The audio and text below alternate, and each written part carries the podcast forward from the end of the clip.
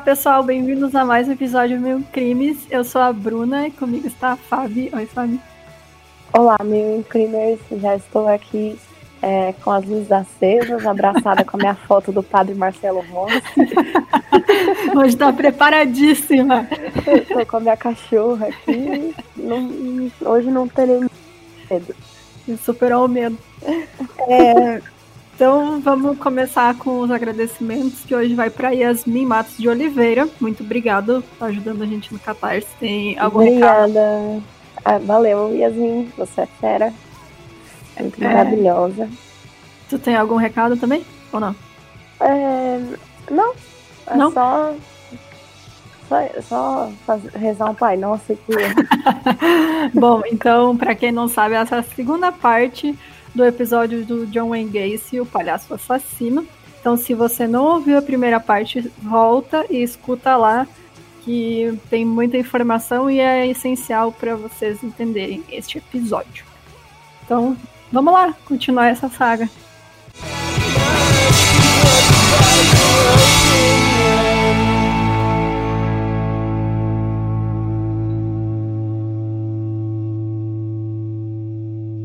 Bom, no último episódio a gente falou das, de toda a infância do Gacy, né? Todos os abusos que ele sofreu durante a vida dele, os casamentos e as primeiras vítimas. A, a gente viu que ele tem todo um histórico, né, de abusos sexuais que ele comete contra jovens, geralmente ainda são meninos de 15, 20 anos no máximo. E a gente falou também da primeira vítima de assassinato dele e como ele descobriu que gosta de matar.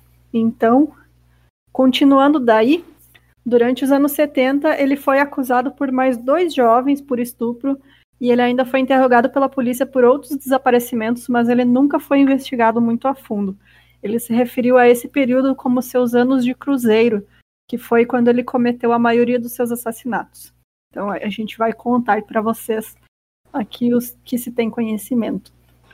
Então, em abril de 76, um mês depois do seu divórcio ser finalizado, Gacy sequestrou e assassinou Daryl Sampson, que tinha 18 anos. E em 14 de maio, o Randall Hefford foi sequestrado por Gacy enquanto voltava da escola para casa. Ele foi, foi morto por asfixia ao ter um pedaço de pano enfiado em sua boca. Horas depois, o Samuel Stapleton, de 14 anos, sumiu quando estava indo para casa depois de sair do apartamento da irmã. Os dois foram enterrados na mesma cova, no crawl space embaixo da casa. Então, aí já, a gente já começa a ver esses casos que ele matou dois no mesmo dia, cara. Tipo, ele tinha períodos que ele matava muita gente e aí Nesses períodos ele inclusive matava duas pessoas no mesmo dia. Ele tinha um nome para isso, né? Double date? É, do, assim. double. A gente comentou no último episódio, era alguma coisa double. É, sim.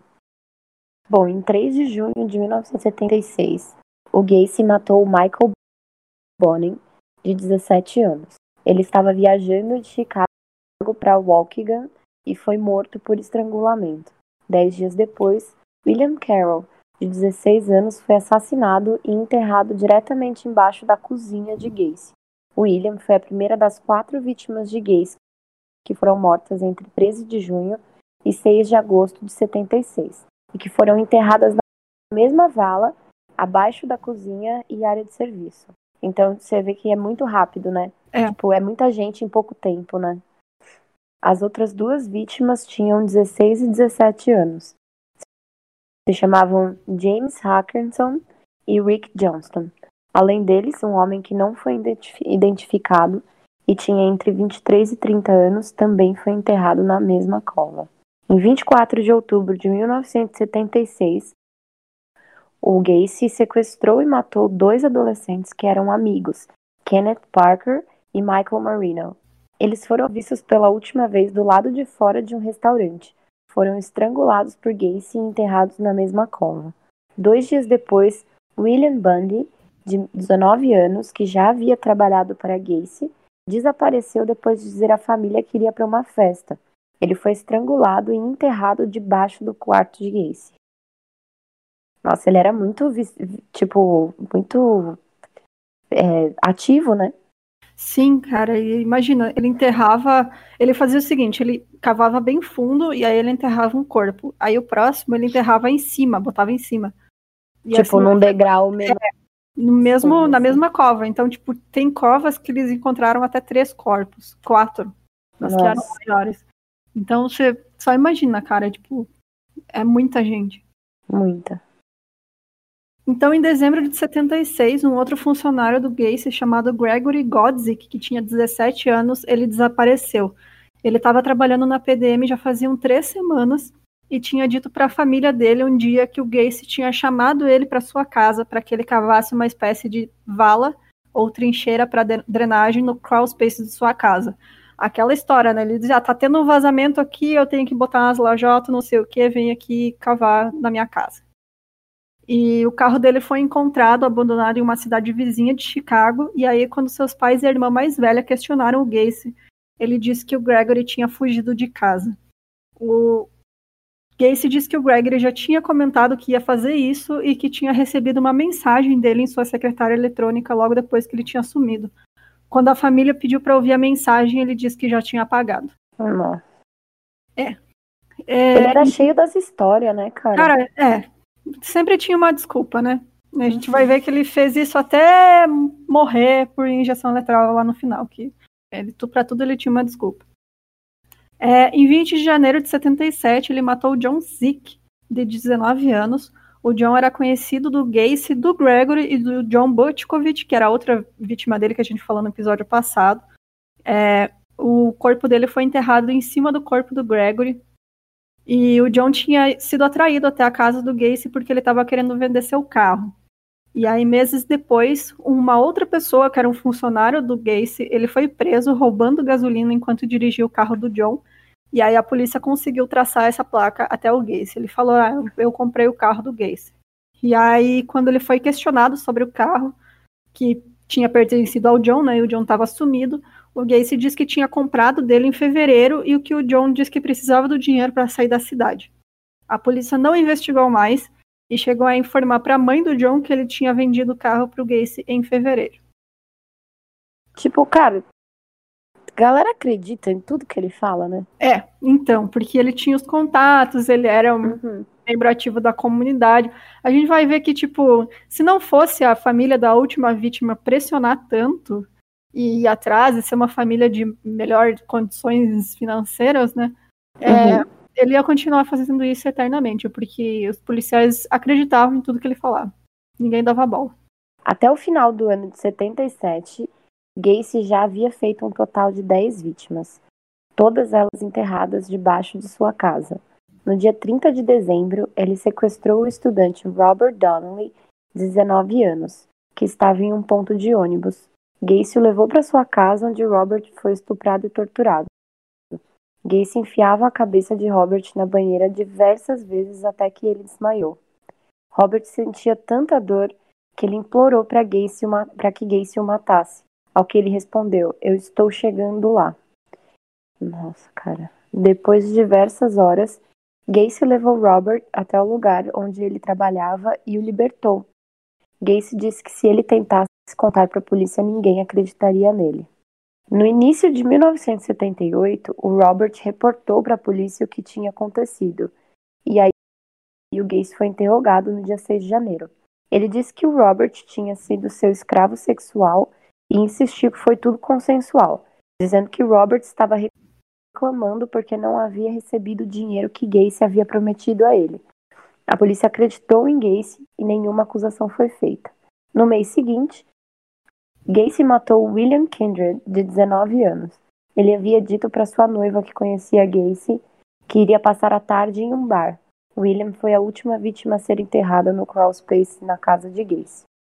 Então, tipo, acho que meio que aí foi quando a polícia da comunidade começou a se ligar que ele, por mais que fosse um membro ativo da comunidade e tal, ele tinha alguma coisa ali por baixo, né? Tipo, a É, máscara caiu ali. Até mas então eles achavam que ah, é só um cara gay que pega moleque É, mais novo. exato. Então exato. eles não se import... eles não achavam que ele era um criminoso mesmo. Então ele podia Sim. fazer o que ele queria. É muito Exato. daquilo que a gente falou, né, do, no outro episódio também, que tipo, por ser um cara cometendo abusos contra outros caras, a sociedade e a polícia não via como crime, né? Era só Não, um cara sendo gay. E assim, é um cara que, tipo, dono de empresa, é. é sabe, tem uma grana ali, então. Bom, então no dia 21 de março, ele atraiu Jeffrey, Jeffrey Hignall, de 19 anos, para o seu carro. É, nessa época ele tinha uma arma, eu acho, e ele literalmente sequestrava, ele nem usava mais artifício de tipo, a sua polícia, nada, ele apontava a arma pros caras e falava, ah, entra aqui no carro. Uhum. E aí, é, quando o Jeffrey entrou no carro, o Gacy atacou ele com clorofórmio, e aí deixou ele inconsciente, e levou para sua casa. O Jeffrey foi estuprado e torturado com vários instrumentos que incluíam chicotes e velas, e ele era repetidamente inconscientizado por clorofórmio. É, quando terminou de fazer o que queria, o Gacy levou ele até o Parque Lincoln, onde largou inconsciente, mas vivo. É, a gente não sabe por que, que ele largou esses. Esse também é outra vítima, né? Que era o Robert, vivos. Uhum. Não tem motivo, é, foi aleatoriamente mesmo. O Jeffrey conseguiu ir até o apartamento da namorada dele, e aí ele chamou a polícia. E mesmo informada do ataque, a polícia não abriu uma investigação naquela hora, porque também o Jeffrey estava muito confuso, ele não sabia direito o que tinha acontecido, só que ele estava muito machucado. E aí ele tinha apenas algumas memórias do que tinha acontecido, que incluíam o modelo do carro e algumas ruas por onde o Gacy tinha dirigido com ele no carro. Ele ficou com os amigos em uma dessas ruas até avistar o carro do Gacy passando, então eles o seguiram até a sua casa. Somente depois disso que a polícia emitiu um mandado de prisão e o Gacy foi preso em 15 de julho. É, não, não consegui encontrar quanto tempo ele ficou preso por isso, mas não foi muito, não. Acho que ele respondeu depois, tipo, não sei se chegou a ter processo, eu acho que não também. Enfim, foi aquele. Fica por isso mesmo, sabe? Uhum. É, então, nesse ano, não tinha mais espaço no crawl space para que ele enterrasse os corpos de suas vítimas. Ele disse que até pensou em armazenar os corpos no sótão, mas ele ficou preocupado com os fluidos de decomposição e desistiu da ideia. O Gacy então passou a se livrar dos corpos jogando de uma ponte que passa sobre o rio Des Plaines. É, durante o ano de 78, ele jogou cinco corpos no rio e um deles chegou a cair em uma embarcação de carga que passava naquela hora.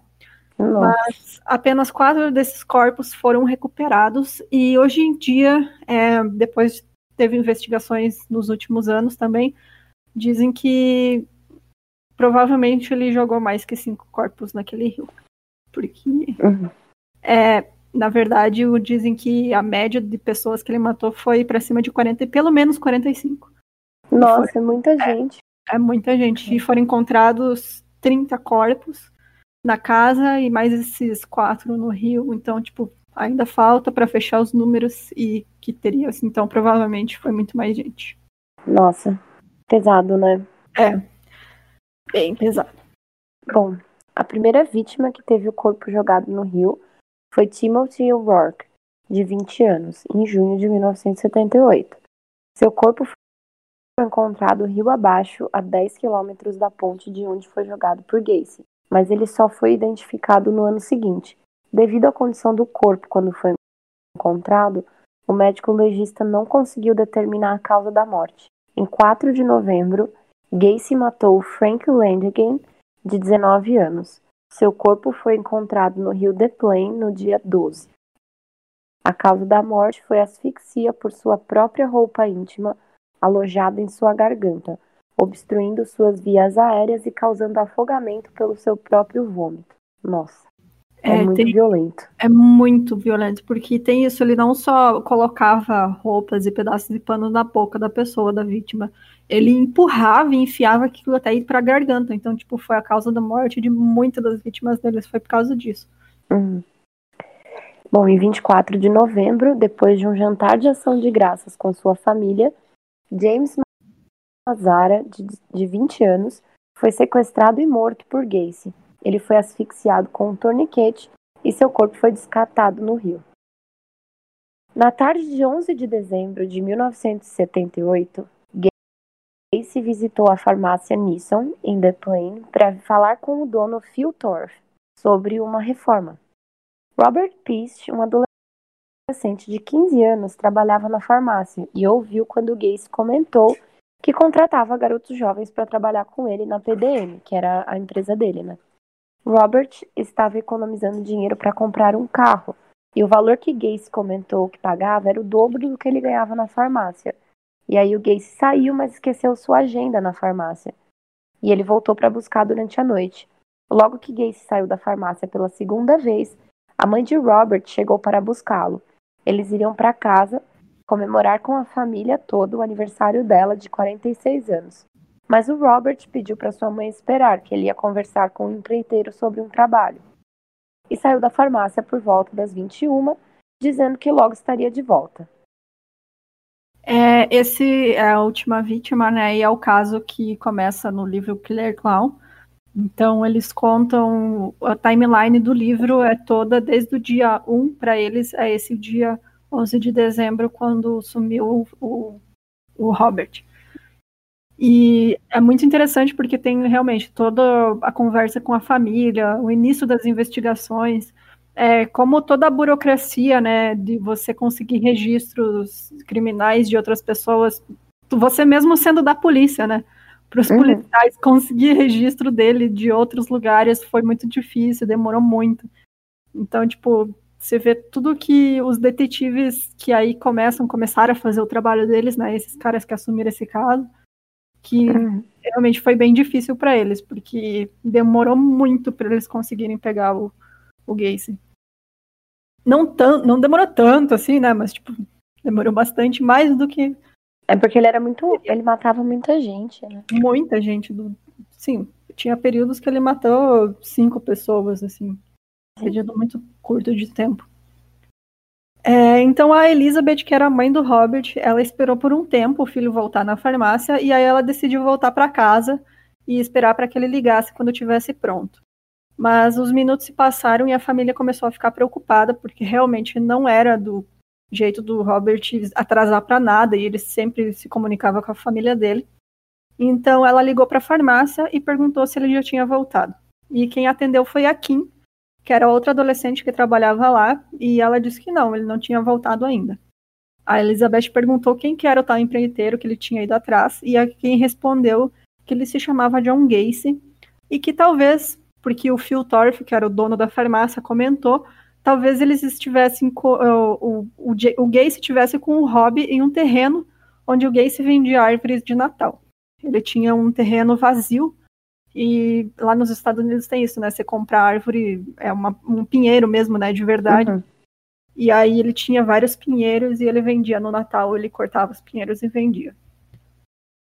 É, mas na verdade, o Robert foi morto pelo Gacy em sua casa por volta das 22 horas, após ser algemado e estuprado. O Gacy chegou a atender um telefonema de trabalho enquanto o Rob agonizava no chão do seu quarto. E ele ficou com o corpo até o dia seguinte, no quarto dele. Nossa. Então, enquanto tudo de madrugada, a família foi pra polícia, tudo, e tipo, ele tava lá, com o corpo do menino. E foi muito rápido, né, além de, tipo, ele matar várias pessoas num curto período de tempo, entre ele sequestrar o menino saiu da farmácia, era 9 horas da noite. Às 10 ele já tava morto. Nossa. Então, tipo... Nossa, cara, ele era, tipo, parecia que era uma necessidade, assim, né? É. Tipo... Bom, a família do Rob logo foi até a polícia de DeTwain e o declarou como desaparecido. E depois de conversar com eles e com o Phil Torf, que era o dono da farmácia, que deu o nome do, do Gacy, o tenente Joseph Kozenchak decidiu que ia investigar Gacy mais a fundo. Joseph ficou convencido que Robert não havia fugido de casa, depois de conversar com Elizabeth, com Elizabeth, que era a mãe dele, e conhecer a rotina do rapaz. Ao checar os registros, registros criminais de Gacy, Joseph descobriu as várias acusações de abuso sexual em Chicago, né, e que ele já havia cumprido pena por sodomia. Então já puxaram a capivara dele ali e viram que ele estava devendo, né, que não, não era assim um cara tão tranquilo como todo mundo imaginava. Joseph e os outros dois policiais foram até a casa do Gacy e conversaram com ele. O Gacy disse que só havia pedido para um adolescente na farmácia onde estavam os materiais para reforma, que nunca ofereceu um trabalho ou falou mais coisas com ele. E aí o Gacy concordou em ir até a delegacia mais tarde e prestar um depoimento formal, mas ele não foi e deu a desculpa de que um tio dele havia morrido. Eu já usei essa no trabalho. Quem nunca, né? Puta, meu tio morreu. é. Bom, ele apareceu na delegacia somente de madrugada, às 3h20, coberto de lama, dizendo que havia sofrido um acidente e que seu carro tinha fico, ficado preso na lama. E aí, ao voltar mais tarde naquele dia para finalmente depoimento, ele continuou negando qualquer envolvimento no desaparecimento de Robbie.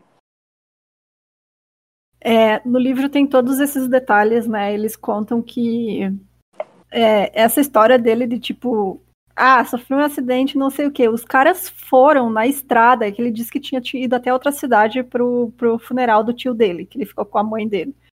E uhum. aí os caras, tipo, andaram por toda a estrada e não tinha nenhum lugar na, na, no, no, acostamento e na beira da estrada que tivesse lama, sabe? Nenhum sinal de. Nenhum sinal de nada, de, nada, de nenhum acidente. E tanto que eles conseguiram também um helicóptero depois para andar por toda esse, essa rota que ele fez para tentar achar alguma coisa. Vai que ele tinha largado o corpo ali. Isso depois, né? Quando eles já estão com Finalmente o, um policial competente, né? É, então, esses teve, foi muita sorte dessa família também de ter pego esses caras que realmente eles olharam pro Gacy e falaram, ah, não, tem coisa errada aí. E confiaram uhum. no instinto deles, né? E começaram a ir atrás. Porque se caísse na mão de de quem caiu antes, né? Que Exato. não fizeram nada, ele ia matar muito mais gente.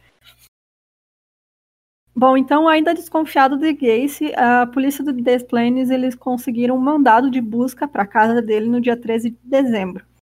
É, é, muito interessante também esses detalhes, porque aí entra o, o promotor que ajudou na investigação, que escreve o livro, porque o policial esse que você, o hum. Joseph, acho que é, ele pede ajuda para o promotor para fazer esse mandado de busca. Ele fala assim, ah, o que, que eu posso colocar nesse mandado para que a gente possa olhar Qual a casa é o, inteira? Qual um, um, bom motivo, né? Isso, tipo... é, os, os, motivos e também tu tem que colocar no mandado aonde você vai procurar e o que você vai procurar. Isso eu não sabia, eu achei muito legal. Porque assim, ah. assim, se você falar que você quer encontrar um corpo, você não pode abrir gavetas, porque gaveta, o corpo não cabe numa gaveta. Ai, entendi. Então, tipo, Olha só é, que doideira. É muito interessante. E aí ele fala, não, você tem que colocar que você busca por evidências. Roupa, ah. mancha de sangue, qualquer coisa que possa caber em qualquer lugar, e aí vocês vão poder olhar tudo. Olha só. É, é muito, é muito legal. Então tem todos esses detalhes no livro. Então recomendo. É muito, muito, interessante esse ponto de vista, né? É. Técnico, assim, que a gente Sim, acaba justamente, não sabendo. É, e, e, é legal isso porque eles foram pedir ajuda para quem tinha experiência, né? Então, isso também é uhum. é muito bom, porque às vezes acontece em casos de pegar um, uma delegacia que os caras são, sabe, não querem ajuda dos outros, eles querem resolver sozinhos. É, que eles são mais arrogantes, ou é, de repente um West Memphis é. que chama o senhor é, como que era? O cara que tinha doutorado pela Universidade é, é então, é. Tudo depende da sorte, né? Você pode pegar um bom profissional ou um mau. E Sim. pelo menos, finalmente, nesse caso, apareceu gente que sabia o que estava fazendo. Então, os policiais não encontraram corpos, né? Mas eles encontraram vários itens suspeitos, que aí isso incluía distintivos de polícia falsos, seringa, algemas, diversos livros e revistas sobre homossexualidade e pederastia, que é a relação entre o homem adulto e um adolescente. É, eles encontraram também um vibrador de 45 centímetros. Caralho. É, então. Um pedaço de madeira de um metro de comprimento que tinha dois buracos perto das pontas. Sabe aqueles negócios que as pessoas ficam presas? Tipo, era como se fosse para botar, acho que, buraco pra mão, sabe? Era um pedaço de madeira. Ah, é. Ah, eu acho que eu sei. É, eles encontraram também vidros de Valium e outros remédios também, várias carteiras de motorista, uma cueca pequena demais para que fosse do Gacy, um anel da escola West High School da classe de 75 com as iniciais JAS, uma corda de nylon e um recibo da farmácia Nisson. Esse recibo estava no lixo e foi muito importante depois também como evidência para a polícia. É, o carro do Gacy e outros veículos que ele usava da PDM, da empresa, também foram apreendidos e levados para buscas por evidências. E como eles ainda não tinham provas que pudessem colocar o Gacy na cadeia, né, definitivamente, a polícia colocou duas equipes, com dois policiais cada, que eles vigiavam o Gacy em turnos de 12 horas cada uma. Então, durante esse tempo, os investigadores descobriram sobre o desaparecimento do Gregory Godzik e do Charles Ratula, que era um outro funcionário da PDM, que tinha sido encontrado morto em um rio no começo daquele ano. É, então, eles já começavam a juntar muito mais evidência, né? Eles já estavam muito desconfiados. Só que, realmente, como ainda eram provas muito fracas, eles esperaram para agir e prender ele de uma vez, né? Bom, no dia 15 de dezembro, os detetives conseguiram detalhes sobre uma das acusações contra o Gacy. A que foi feita por Jeff Rignall. Na manhã seguinte, ao conversar com a ex-mulher de Gacy, eles ficaram sabendo sobre o desaparecimento de John Butkovich. O anel foi ligado a John Alan Sick e, os quatro, e quando os policiais falaram com a mãe de John, ela contou que além do anel, vários itens também estavam sumidos do apartamento do filho. Enquanto isso, Gacy se divertia com os policiais que precisavam vigiá-lo. Ele fazia manobras perigosas quando saía de carro, furava sinais vermelhos e conseguia despistá-los várias vezes. Ele convidava os detetives para jantar com ele em restaurantes e beber em bares e dizia que estava sendo assediado pela polícia por suas ligações políticas e uso recreativo de drogas. Então, tipo, ele começou a fazer, transformar isso num jogo, é, né? ele tava tirando com a cara dos policial. E assim. ele tem esse lance de guardar um souvenir também, né? Sim. Parece assim. Sim, tem, é, tem. É, é uma ele, coisa muitos, meio comum. É, né? muitos itens que eles encontram pertenciam às vítimas e depois ajudou na identificação de várias delas, né? Uhum. Então, no dia 18 de dezembro, ele já dava sinais de que estava estressado pela vigilância constante da polícia ele bebia bastante, ele não se barbeava e parecia cansado. E aí, o recibo da farmácia Nisson, a polícia conseguiu o registro, né, tinha um númerozinho lá, e ele foi traçado até a Kim Barris, que era adolescente que trabalhava para o Robert, com o Robert. Ela, esse recibo era o recibo de uma revelação de foto que ela mesma tinha feito na farmácia lá nos anos 70. Farmácias também faziam revelação de foto, sabe-se lá por quê. Uhum. E aí foi essa menina que fazia as revelações. E ela fez uma vez a revelação de um filme dela e fez o recibo, anotou tudo lá e guardou no bolso do casaco que ela estava usando, que era o casaco do Robert, que tinha emprestado para ela. Uhum. A Kim, ela esqueceu que ela tinha colocado esse recibo no bolso e ela devolveu a jaqueta para o Robert um pouco antes dele sair da farmácia no dia do seu desaparecimento. Nossa, velho, que sorte, cara. É, foi muita sorte ter feito isso. Porque, Nossa, cara, é um que... negócio muito banal, né, cara? Sim. Tipo, guardar o recibo no bolso. Não, e tipo. Nem era a jaqueta dela, sabe? É, era a jaqueta Cara, dele. Se, é, se não tivesse feito isso, não ia ter como ligar, entendeu? É. Tipo, não tinha prova de que ele teria estado lá, sabe? Sim. É, então, enquanto isso, o Gacy tentava entrar com uma ação civil contra a polícia por assédio. E aí os detetives estavam interrogando os funcionários dele e um deles contou, contou sobre as valas que ele tinha ajudado a cavar no crosspace da casa. É, essas valas tinham meio, meio metro de largura, 1,80 de comprimento e meio metro de profundidade, que é o tamanho exato de covas. Olha que abusado, tentando entrar com uma ação civil contra a polícia. Cara, que cara de pau, né, velho? Tipo, cara, é muito É. abusado. Nossa, Perceba, Evair, a petulância do cavalo. é. Nossa, velho, pelo amor de Deus. E, Enfim, tipo, não. os Ah, policiais nem estavam fazendo nada demais além de vigiar ele, sabe? Ele que tava provocando e correndo com o carro e os caras tinham que correr atrás dele. Porque, Sim. além disso, eles só ficavam, estacionavam o carro na frente da casa e ficavam lá esperando, porque eles não faziam mais nada. Ai, nossa, velho, que. Que, que, olha, é muito cara de pau, né? Né? Ele ficou arrogante, né? Sim. Bom, Mesmo tanto, porque depois. tantos é, anos, tipo, né, sem ser pego e fazendo o que quer. Exatamente. Ele falou, cara, nunca vão me pegar, né? Bom, na tarde de, de, de 20 de dezembro, já prevendo que a polícia logo encontraria os corpos enterrados debaixo da sua casa, Gacy confessou o que havia feito para o seu advogado. Ele disse que Rob estava morto e seu corpo estava em um rio. Gacy confessou os assassinatos que havia cometido. Ele disse que havia sido juiz, júri e executor de muita gente, e que agora também seria por ele mesmo. Ele dizia que muitas de suas vítimas eram é, garotos de programa, traficantes e mentirosos. Por estar bêbado, Gacy acabou dormindo no meio da confissão. Gente, que surreal. E na manhã seguinte, seu advogado o instruiu a ir consultar com um psiquiatra. Mas Gacy disse apenas que tinha muita coisa para fazer e saiu. Ele sabia que iria ser preso e tirou o dia para se despedir de sua família e amigos.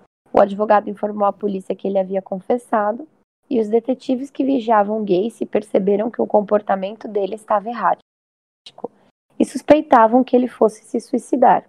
Eles prenderam Gacy por posse de maconha e no dia seguinte o novo mandado de busca foi assinado pelo juiz. Agora eu vou fazer uma pausa aqui para falar.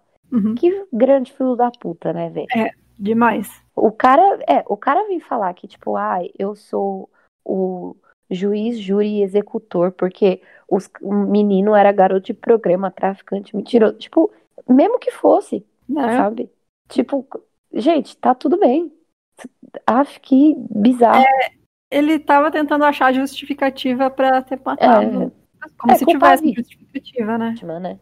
Exatamente. E, tipo, uma outra coisa é.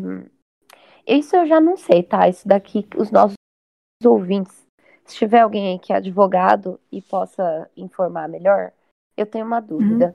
Por exemplo, se o seu cliente. Che... Porque aqui a gente vê que o advogado informou a polícia de que ele havia confessado, né? Uhum. Agora, por exemplo, eu sei que médico, psiquiatra ou psicólogo, tipo, que tem sigilo e tal, é, se você confessa, e até padre, se você confessa um crime, eles têm que, eles podem, eles têm que quebrar o sigilo profissional, né? E entregar o- a pessoa que confessou. Uhum. Agora, no caso do advogado, se você é advogado de alguém e a pessoa vai lá e confessa pra você um crime desse naipe, não tipo, ah, sei lá, roubei mesmo, Uhum. mas tipo, não, matei 40 pessoas, sabe? É, o advogado, ele é obrigado a, tipo, falar a verdade ou ou o que que é, sabe? Tipo, tipo, se ele sabe que a pessoa é culpada mesmo, sabe? Também. Ele é. o- tipo, eu não faço ideia, porque assim, teoricamente, a partir daí o advogado tem que pegar. Porque a justiça tá aí pra encontrar a verdade, não é isso? Uhum. Teoricamente, né? E aí, assim, quando a pessoa é, vai no. Vai lá e confessa, o advogado sabe que ela é culpada, então o que resta ao advogado é um, é um acordo, né? Tentar um acordo ou algo do tipo. Ou será que ele pode tentar enganar todo mundo e falar que, na verdade, o assassino é inocente, sabe? Não sei também. Fica aí, Nossos Fica ouvintes advogados, que tem vários, inclusive. por favor. É verdade. gente boa, toda vez eles mandam mensagem pra gente. É verdade. E pode, comenta e manda pra gente, que daí no próximo episódio a gente fala, porque eu também não sei. Exato. Estou curiosa. Assim, o que eu sei, tem o, inclusive no, na segunda temporada do Making a Murderer, quando tem aquela advogada nova que é muito famosa, né, de vários casos grandes que ela Uhum. pega. E tem um caso que ela pega também, que, se eu não me engano, é um serial killer. Só que ele tá com câncer, ele tá morrendo, ele já foi preso, tudo foi condenado. E, e ele contou pra ela onde estavam alguns corpos. Uhum. Só que ela não podia contar enquanto ele estivesse vivo por causa dessa, né, do, do sigilo entre advogado e cliente. É, aí é um caso diferente, eu É, acho. o caso porque, tipo, ele contou pra ela e daí, enfim, quando o cara morreu, né, ele tava com câncer e tal, ele morreu, aí ela contou pra família da- das vítimas onde é que estavam os corpos. Entendi. Mas, tipo, Nossa, que pesado.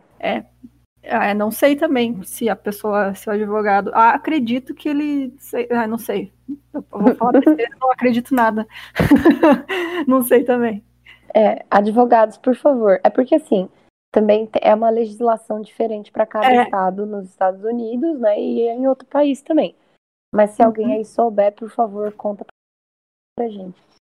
Isso aí. É, e outra coisa que eu queria comentar é sobre esse porte de maconha, porque, na verdade, foi de propósito que o Gacy fez isso, porque ele sabia que iam prender ele, e ele foi num. Ele estava junto com outros dois funcionários dele num carro, E aí eles estavam num posto de gasolina abastecendo o carro e ele pegou e deu uma bolsa para pro frentista, sabe, pro atendente. Uhum. Pegou e deu uma bolsa. E aí, tipo, o frentista olhou dentro e tava cheio de maconha. e aí, tipo, ele percebeu que tinha um carro seguindo, que eram policiais, né? Tipo, dá pra te ver quando tem, né? E aí ele uhum. entregou pros policiais e falou, o cara me deu essa bolsa aqui. e tipo, tá bom. E aí os policiais só depois, quando viram que ele tava muito estranho, ele tava chorando. O Gacy, tipo, tinha um rosário e ele rezava, sabe? E uhum. ele abraçava as pessoas e chorava. Eles falaram, ó, esse cara vai tentar se matar daqui a pouco, então vamos prender ele por essa maconha que ele entregou pro cara. Uhum né, deixa, melhor deixar ele preso um dia enquanto a gente consegue o mandado e do que deixar ele solto e aí ele vai se matar, a gente não vai ficar sabendo não de nada. Não vai achar nada, exato. Então, foi isso que aconteceu. Gente. É, então, esse outro mandado de busca era para verificar o crawl space, porque enquanto a polícia tinha conversado com os funcionários né, do Gacy sobre esse, esse negócio. Que falaram eles falaram que tinha, é, que tinha, cavado vala. E também, é, dois desses policiais que estavam fazendo a vigia do Gacy, teve um dia, é, logo nesses últimos dias aí, eles, o Gacy convidou eles para ir na casa, para comer, sei lá, comer, uma, não lembro o que, que eles foram fazer. E eles entraram uhum. na casa. E aí um dos caras foi no banheiro e ele sentiu um cheiro de podre hum. da ventilação. Porque quando tinha feito, sido feita a primeira busca, tava frio, não tava frio. Então, tipo, não tava ligado o ar quente, sabe, da casa, calefação. Uhum. E nesse dia tava frio, e aí tava ligado e ele sentiu um cheiro vindo, sabe? E ele já ficou desconfiado, ele falou, tem alguma coisa lá. E aí tudo isso foi acontecendo ao mesmo tempo até eles conseguirem esse mandado de busca. Então, logo que eles foram lá e começaram a cavar, eles já encontraram restos mortais de uma das vítimas, então eles poderiam finalmente acusar o Gacy de assassinato. Ele foi já informado... encontrar pelo menos um ali, né? É, eles encontraram um braço, se eu não me engano. Cara, tu imagina, tipo, é. eles escolheram um lugar aleatório para cavar e tinha um braço já. Você só imagina. Nossa, cara. É, ele foi informado que os corpos foram encontrados na casa dele, então ele resolveu confessar para a polícia o que ele tinha feito. Para auxiliar nas buscas, o Gacy desenhou um mapa onde os corpos estavam enterrados. Então, no dia seguinte, em 22 de dezembro, o Gacy foi levado até a sua casa para indicar onde tinha enterrado o corpo de Butkovic na garagem. É, ele depois foi levado até a ponte onde ele tinha jogado os corpos no rio. E no dia 28 de dezembro, o corpo de James Mazara foi encontrado perto dali. Então, vários corpos foram encontrados cobertos com sacos plásticos em suas cabeças ou no torso. Alguns ainda tinham um torniquete no pescoço, outros tinham pedaços de pano alojados fundos na garganta. Em alguns casos, os objetos estavam alojados na região pélvica das vítimas, em uma posição que indicava que tinham sido enfiados no ano das vítimas. É, isso eram tipo é, embalagens de remédio, sabe? Qualquer coisa estava uhum. ali. E foi determinado então que 12 vítimas morreram por asfixia, que era com esses panos, né, alojados no pescoço, e não por não estranguladas com um torniquete. Então ele variava o modo de matar. Hum. Em 29 de dezembro, 26 corpos haviam sido encontrados no crawl space e mais um na garagem. As operações de busca na casa foram encerradas em março de 79, depois, de, depois que outro corpo foi encontrado no jardim e mais um abaixo do, do chão da sala de jantar. Em abril de 79, a casa do Gacy foi demolida. Eu tinha comentado né, no episódio passado, não é a casa que está lá então para venda, é o terreno mesmo. Uhum. É, as vítimas foram identificadas por registros dentários e itens encontrados na casa do Gacy mas seis vítimas permanecem sem identificação até hoje. Em 9 de abril de 79, o corpo de Robert Pist foi encontrado às margens do rio The Plaine. É, então é isso. Até hoje tem gente que eles não sabem quem é. Nossa, gente. E provavelmente estão, tipo, com o registro de desaparecido, né, pela família. Uhum. Mas essas famílias precisavam. Eu acho que foi feita até uma campanha para, tipo, famílias entrar em contato com a polícia e mandar foto e tal, mas até agora não foi revelado mais nenhuma vítima. O Gacy foi levado a julgamento em 6 de fevereiro de 1980 em Cook County, Illinois, acusado de 33 assassinatos. Gente, é muita É gente. muita gente. Pensa 33 pessoas dentro da tua casa agora. É. É Agora- muita gente. Pensa tudo isso enterrado no chão da casa. No Nossa, cara. terreno. O advogado de defesa de Gacy focou em insanidade, fazendo com que Gacy passasse mais de 300 horas com médicos psiquiatras do Centro Correcional de Maynard, fazendo diversos testes psi- psicológicos. Desde o início do julgamento, Gacy confessou três vezes à polícia, inclusive falando onde encontrar os corpos de suas vítimas. A questão do julgamento não era focada em se ele havia cometido os assassinatos, e sim se ele era mentalmente capaz de ser julgado, já que né, tá, tinha confessado, tá tudo certo já, isso aí não tinha mais nem dúvida.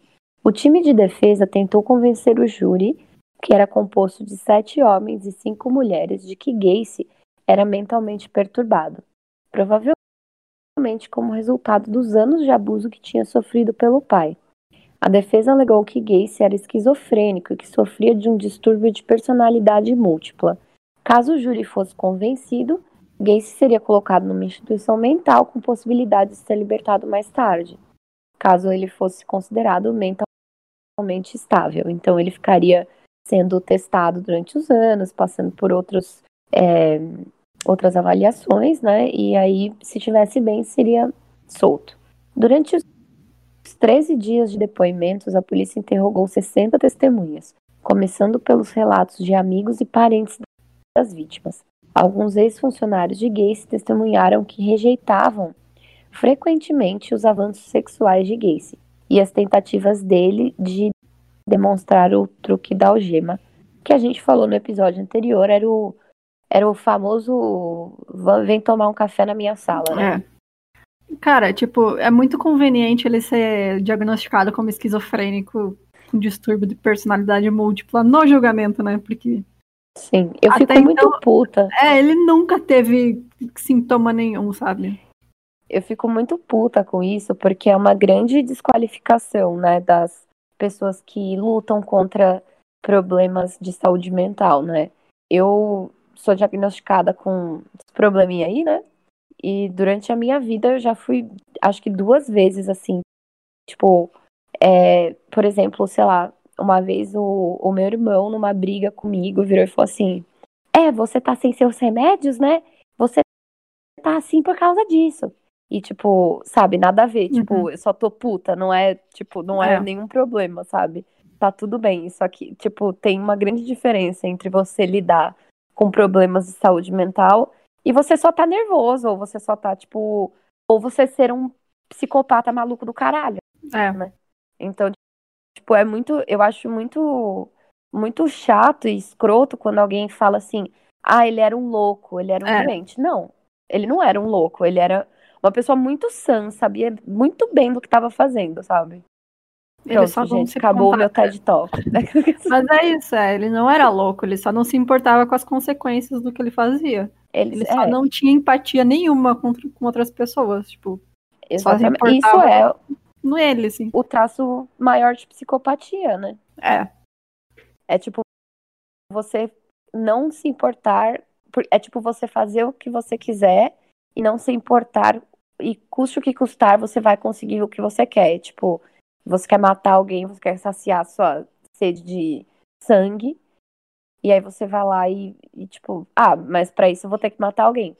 Foda-se, sabe? exatamente. Bom, então, policiais testemunharam sobre as circunstâncias dos corpos recuperados. É, a maioria tinha sido estrangulada com um laço de corda, então que era colocado em volta do pescoço e depois girado com um pedaço de cano ou vara de madeira como um torniquete. Os promotores também apresentaram testemunhas especializadas para provar que Gacy estava em plena sanidade no momento dos assassinatos.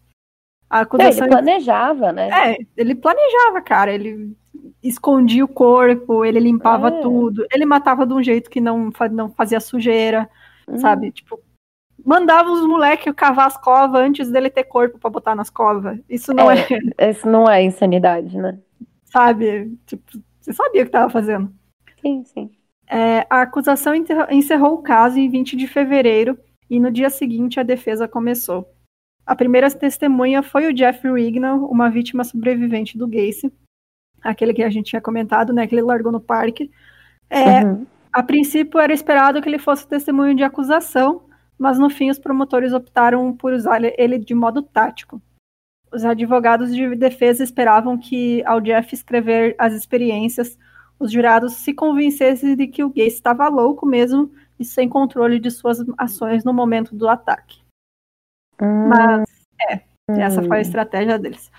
Mas o que aconteceu foi que o Jeff descreveu o que ele tinha passado e ele ficou tão traumatizado que ele ficou histérico enquanto testemunhava e ele chegou a vomitar e foi ele teve que eh, ser retirado do tribunal. Então, tipo, o cara tava em frangalhos, assim, foi uma experiência Sim. tão horrível para ele que ele não conseguia fisicamente contar o que, que tinha acontecido e ficar ali na frente do gays. Então, só imagina. Não, e, e relembrar tudo isso é reviver relembrar tudo, tudo isso, né? Exato. Bom, a defesa também chamou a mãe e a irmã do Gacy para descreverem os abusos verbais e físicos que ele sofria pelo pai. Inclusive, a gente vai deixar a Shirley maravilhosa. Obrigada, Shirley. Isso aí, obrigada, Shirley. Deixou lá no post pra gente um, o link de uma entrevista que a irmã dele deu pra Oprah. Uhum. E tem também um programa que eu assistia do Discover ID, que é, é. Ai, gente, eu não vou lembrar o nome do programa, mas vai ficar lá nos links. Que é, tipo, ela contando que quando ela descobriu que. Porque ninguém sabia também, né? Uhum. Que do nada ele era, tipo, só o tiozinho que se fantasiava de palhaço e virou irmão dela. Do nada. Era o, o Killer Clown, tá ligado? Uhum. Enfim, tem entrevista delas entrevistas dela. Bom, ela, eles pediram, chamaram a mãe, né, e a irmã para descreverem os abusos verbais e físicos que ele sofria pelo pai. Tinha seis psicólogos entre as 22 testemunhas usadas pela defesa.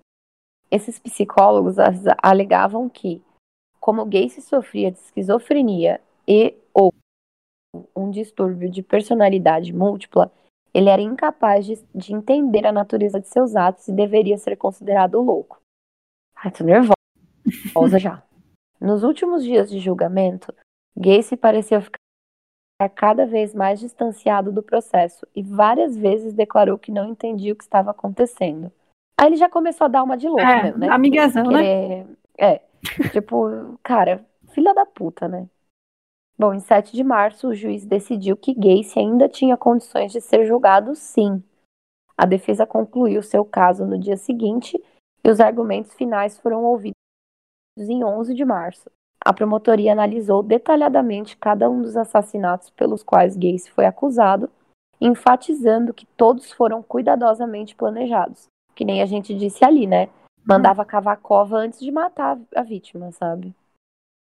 A defesa tentou mais uma vez convencer o júri que Gacy era mentalmente incapaz e chegaram a sugerir que, se Gacy não fosse considerado louco, uma oportunidade única de estudar o cérebro dele seria perdida, e com isso a oportunidade de aprender várias coisas para impedir crimes iguais também seria perdida.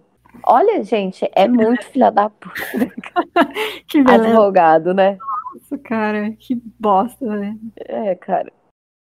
Em 12 de março, o júri deliberou por menos de duas horas antes de dar o veredito que Gacy era culpado. No dia seguinte, o júri foi convidado a considerar a sentença e, após deliberar novamente por duas horas e 15 minutos, Gacy foi condenado à morte. Então, é, é muito louco, né? Tipo, o júri deliberou por menos de duas horas antes de dar o, o veredito. Uhum no dia seguinte, ele foi, o júri foi convidado a reconsiderar a sentença. Tipo, sabe quando você é convidado a se retirar da escola, que você não pode recusar, tá? Sim. Tipo, no caso do West Memphis, não teve isso, né? É, então. Tipo, os caras falaram três horinhas lá antes de mandar três moleques inocentes. É. Desculpa, gente, ainda tô não superou. Nunca vai superar. Ah, vou aproveitar o gancho e deixar uma indicação aqui na Netflix que tem uma série que chama The Midnight Gospel, que é criada pelos mesmo é produzida pelos mesmos caras do Adventure Time, e ela é meio que um formato podcast. O episódio 3 é o Damian Eccles sendo entrevistado, falando sobre magia, porque hoje em dia ele é praticante de High Magic, e falando sobre um, é, o, o tempo que ele passou na prisão e o quanto ele, incrivelmente, e juro, eu fiquei chocada também por ele falar isso, é grato pelo tempo que ele passou lá, porque ele conseguiu aprender muitas coisas e esse era era essa tinha que ser a jornada dele e é ele mesmo dublando o desenho. Então, quem quiser assistir, fica a dica aí para vocês. E é, é isso. Ah, e quem pegar, quem pegar o, o easter egg que tem logo quando ele entra no lugar que tá alagado, comenta aí pra gente que eu achei é foda. Eu vi esses dias. É muito bom, né? Eu assisti esses dias, achei muito bom também. Sim. É, agora vamos voltar para o Gacy. bom, voltando então para esse pedaço de coisa, né? Bosta. É, pedaço de cocô seco. É, ele foi levado então para o Centro Correcional de Menard, onde ele ficou por 14 anos. Cara, é muito tempo ainda. Sim. É, durante esse tempo, ele foi entrevistado várias vezes e os jornalistas sempre relatavam o quanto ele se contradizia sempre. Às vezes ele insistia que ele era inocente, que tinham armado para ele. Outras vezes ele admitia a culpa por alguns assassinatos, mas negava outros. E nesse tempo na prisão, ele começou a pintar. E dentre as pinturas tinham palhaços, Jesus e até personagens da Disney. É bizonho. É, gente. Cara, sério. Procurem. A Procurem. gente vai ter o link. Não sei, vou pedir pra Shirley botar o link também no site. É, agora a gente pede a Shirley faz tudo pra gente. Obrigada, Shirley. É, tem Esse cara... podcast não, não é ninguém sem você. É, cara, é bizarro essas pinturas dele. Tem um Mickey, tem tipo. Ai, é muito. Nossa, é muito estranho. É muito Inclusive, eu tava me cagando de medo a Shirley lá, mandando foto do palhaço. é, palhaço. As pinturas dele de palhaço. Inclusive, essa, uma das pinturas é a capa do Killer Clown, né? Que é uma é. pintura que ele fez do palhaço Pogo, que era o palhaço dele. É, então, essas pinturas foram exibidas em exposições, outras foram vendidas em vários leilões com preços individuais variando entre 200 e 20 mil dólares. Embora o Gates tenha sido autorizado a ganhar dinheiro com a venda de suas pinturas, ele dizia que seu trabalho artístico era trazer alegria à vida das pessoas. Que beleza, hein? Nossa, gente, eu vou fazer um, eu vou fazer um, paralelo aqui, ah. que é o seguinte, esses dias eu recebi uma mensagem no Instagram, assim, de um moleque, falando assim, quem me segue lá viu, porque eu até postei os prints disso aí, que o moleque chegou e me mandou uma mensagem assim, ó, uma irmã de 21 anos postando foto de cueca no Instagram, mandou assim pra mim, Fabi, será que você podia fazer um desenho meu? Aí mandou um emoji de sorrisinho, sabe? Carinha feliz. Aí eu, ah, claro, é, você pode me mandar aqui o que você precisa, passei o orçamento, né? Não sei o quê. Aí ele, ah, é que eu não tenho dinheiro, hahaha. Achei que você pudesse fazer de graça, hahaha. Aí eu, tipo, mano, o John Wayne Gacy está ganhando 20 mil dólares com quadro feio. Eu estudei anos de pintura digital, o cara reclama de 200 reais para desenhar a cara feia dele. Aí é foda, né, meu? É, olha, gente, apoia seus artistas. Meu, e no médico, fala, faz a consulta aí para mim, né, eu te divulgo no Instagram. Constrói aqui um edifício. Não, sabe, é, Reforma minha casa. Sabe o que dá vontade de fazer? Dá vontade de, tipo, pegar e sair matando gente e falar e, e pintar um boneco palito. Mentira, gente. não, não vou matar ninguém, por enquanto. É, cara, é foda, velho. Pintar uns bonecos palito lá na cadeia e vender. O que vocês acham disso? Ai, meu. Apoia mil e um crime, gente. Senão gente. É, cara, tem muitas dessas uh, desses quadros dele que estão lá nos Estados Unidos tem muito desses Museu do Horror, né, que chama, e aí tem, tipo, é, que eles chamam de murder, Murderabilia. É. É, é né? Murderabilia é, ou Murderabilia? Enfim. Tanto é, e objetos, né, relacionados a assassinatos, e aí vários deles têm quadros do, do gays. É, que são feios, gente, por favor, sério, são muito feios os quadros dele. Mas é tipo bizarro, assim. É, tipo, é bizarro. Parece, mano, o Ronald McDonald do inferno. inferno. É, na cadeia, ele também leu vários livros de direito e fez várias apelações e recursos. Ele alegou que tinha conhecimento de cinco dos assassinatos, mas outros 28 foram cometidos por funcionários dele que tinham a chave da casa dele e usavam sempre que ele viajava a negócios. tá bom, então. Tá bom. É. É, ok. Todas as apelações dele foram negadas e a Suprema Corte ordenou que ele fosse executado por injeção letal. O Gacy interpôs recurso contra, que foi negado também em 4 de março de 85, e no ano seguinte ele interpôs mais uma petição pós-condenação buscando um novo julgamento. O Richard Kling, seu advogado de defesa, argumentou que o Gacy recebeu assessores jurídicos ineficazes em seu julgamento. Essa petição foi indeferida em 11 de setembro de 86. Fica tentando sair da cadeia, né, filha da puta? É, então. Acho Nossa. que foi por isso que demorou tanto, né? Ele ficou 14 anos, foi tudo é, dar todos esses processos e tal. Mas é. Bom, a decisão de que ele seria executado foi novamente apelada por Gacy. Embora sua condenação tenha sido novamente confirmada em 29 de setembro de 1988, com o Supremo Tribunal de Illinois estabelecendo, em 11 de janeiro de 1989, uma nova data de execução. É o ano que eu nasci. Eu também. Aí, ó, tava nós lá em formação. Exato. Bom, depois que o apelo final de Gacy à Suprema Corte dos Estados Unidos foi negado, em outubro de 1993, a Suprema Corte de Illinois determinou formalmente a data de execução para 10 de maio de 1994, alguns meses antes do Pelé ganhar a Copa. Fatos históricos. É, aqui, cultura. Na manhã de 9 de maio de 1994, Gacy foi transferido do Centro Correcional Menard para o Centro Correcional Stateville, em Cross Hill, para ser executado.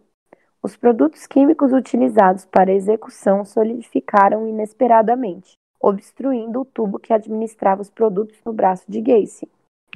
As persi... Gente, o que, que é isso? Olha. Uma palhaçada, literalmente uma palhaçada até a hora que ele morreu.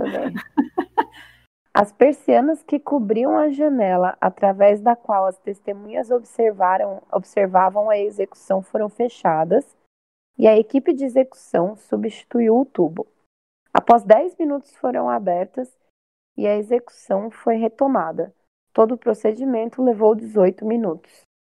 Os anestesiologistas botaram a culpa na inexperiência dos agentes penitenciários que estavam conduzindo a execução, afirmando que se os procedimentos corretos fossem seguidos, as complicações nunca teriam ocorrido. Esse erro aparentemente levou à adoção subsequente por Illinois de um método alternativo de injeção letal.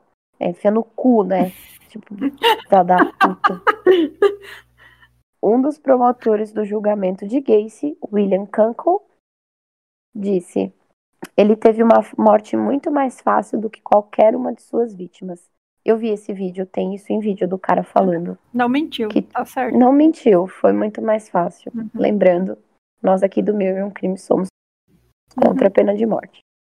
Bom, é, o Gacy tinha 52 anos quando foi executado. E as últimas palavras de Gacy foram beije minha bunda, que é tipo kiss my ass, né? Que é uma frase famosa nos Estados Unidos. É. E assim acabou o legado de John Gacy. É, mas é, cara. Realmente, ele tinha que ter ficado preso o resto da vida. Que monstro, né, né cara? Muito horrível. É, então, a, algumas coisas que a gente acabou não colocando no roteiro, mas vale muito a pena comentar. Que é a possibilidade dele ter tido cúmplices. É, ah. em, em 2012, teve dois advogados de Chicago que eh, revisaram documentos e tal, e eles falaram que o Gacy estava em outro estado quando três assassinatos aconteceram. E implicando que ele tinha alguém que também matava junto com ele.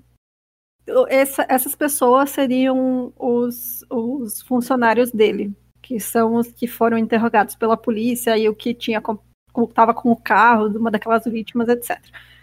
É, é muito estranho mesmo porque o Jeff, aquele cara que, né, que ele torturou e largou no, no parque, ele comenta que das vezes que ele, ele acordou e, e ficou inconsciente várias vezes, né, enquanto ele estava sendo torturado.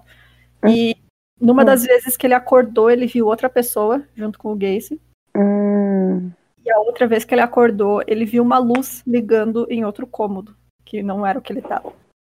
E, ah, então pode ser que tivesse mais alguém ali, né? Pode ser que tinha mais alguém e também tem essa, né, de tá, ele estava viajando quando foi três assassinatos e teve um que ele voltou no dia seguinte ao que a vítima tinha sido sequestrada.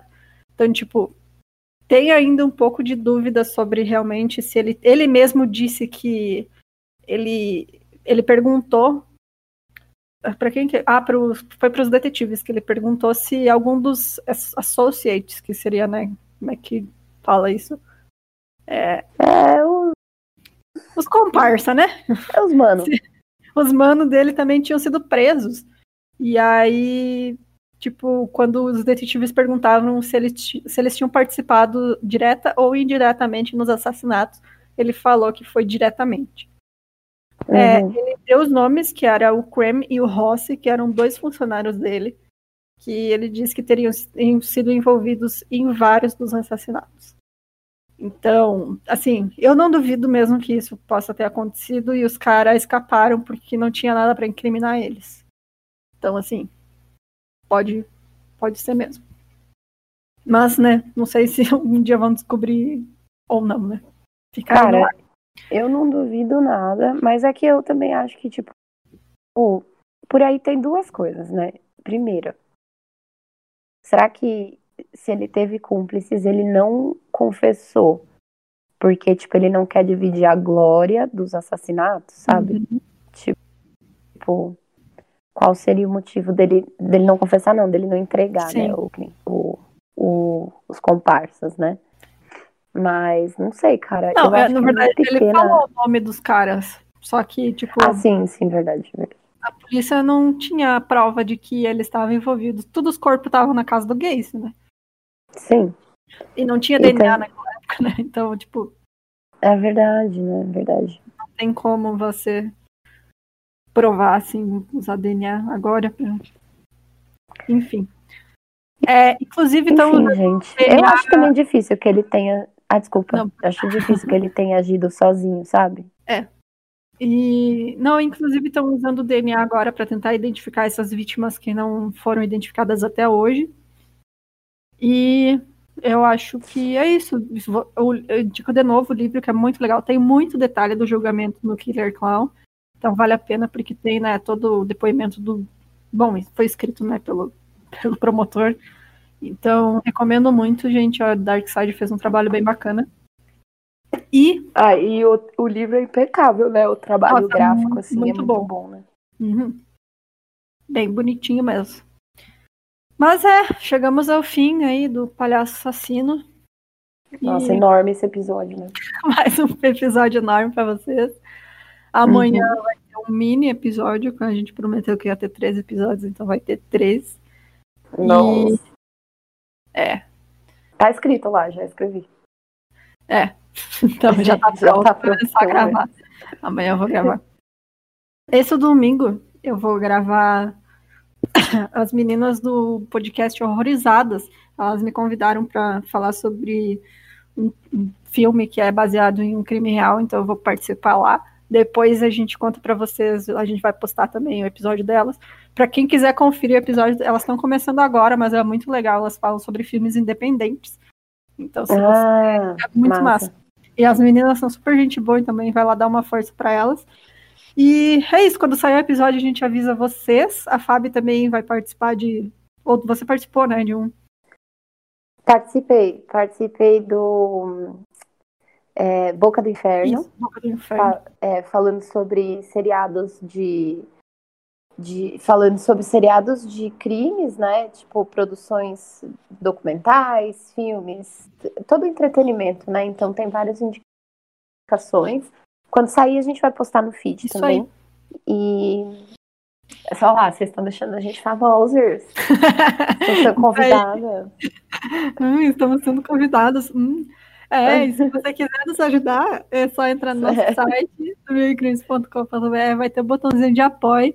Dá um dinheirinho lá para nós poder pagar o salário para Shirley. Convide, convide o Mil e Um Crimes para a sua conta bancária. Isso aí. Mas em breve vai ter. Ah, não, desculpa, fala. Falar. Não, pode, pode falar. Falar que em breve vai ter uma surpresa especial só para os apoiadores. Isso, vai ter, exato. É, e é isso, se você quiser mandar é, dica de caso, também pode mandar para o nosso Insta ou mandar para o nosso e-mail milcrimes.gmail.com. E pronto, acabou, acabou o episódio. Tchau, galera. Eu vou, Tchau. eu vou deitar que eu tô com cólica. Vai, tchau, boa noite. tchau. Tchau, gente.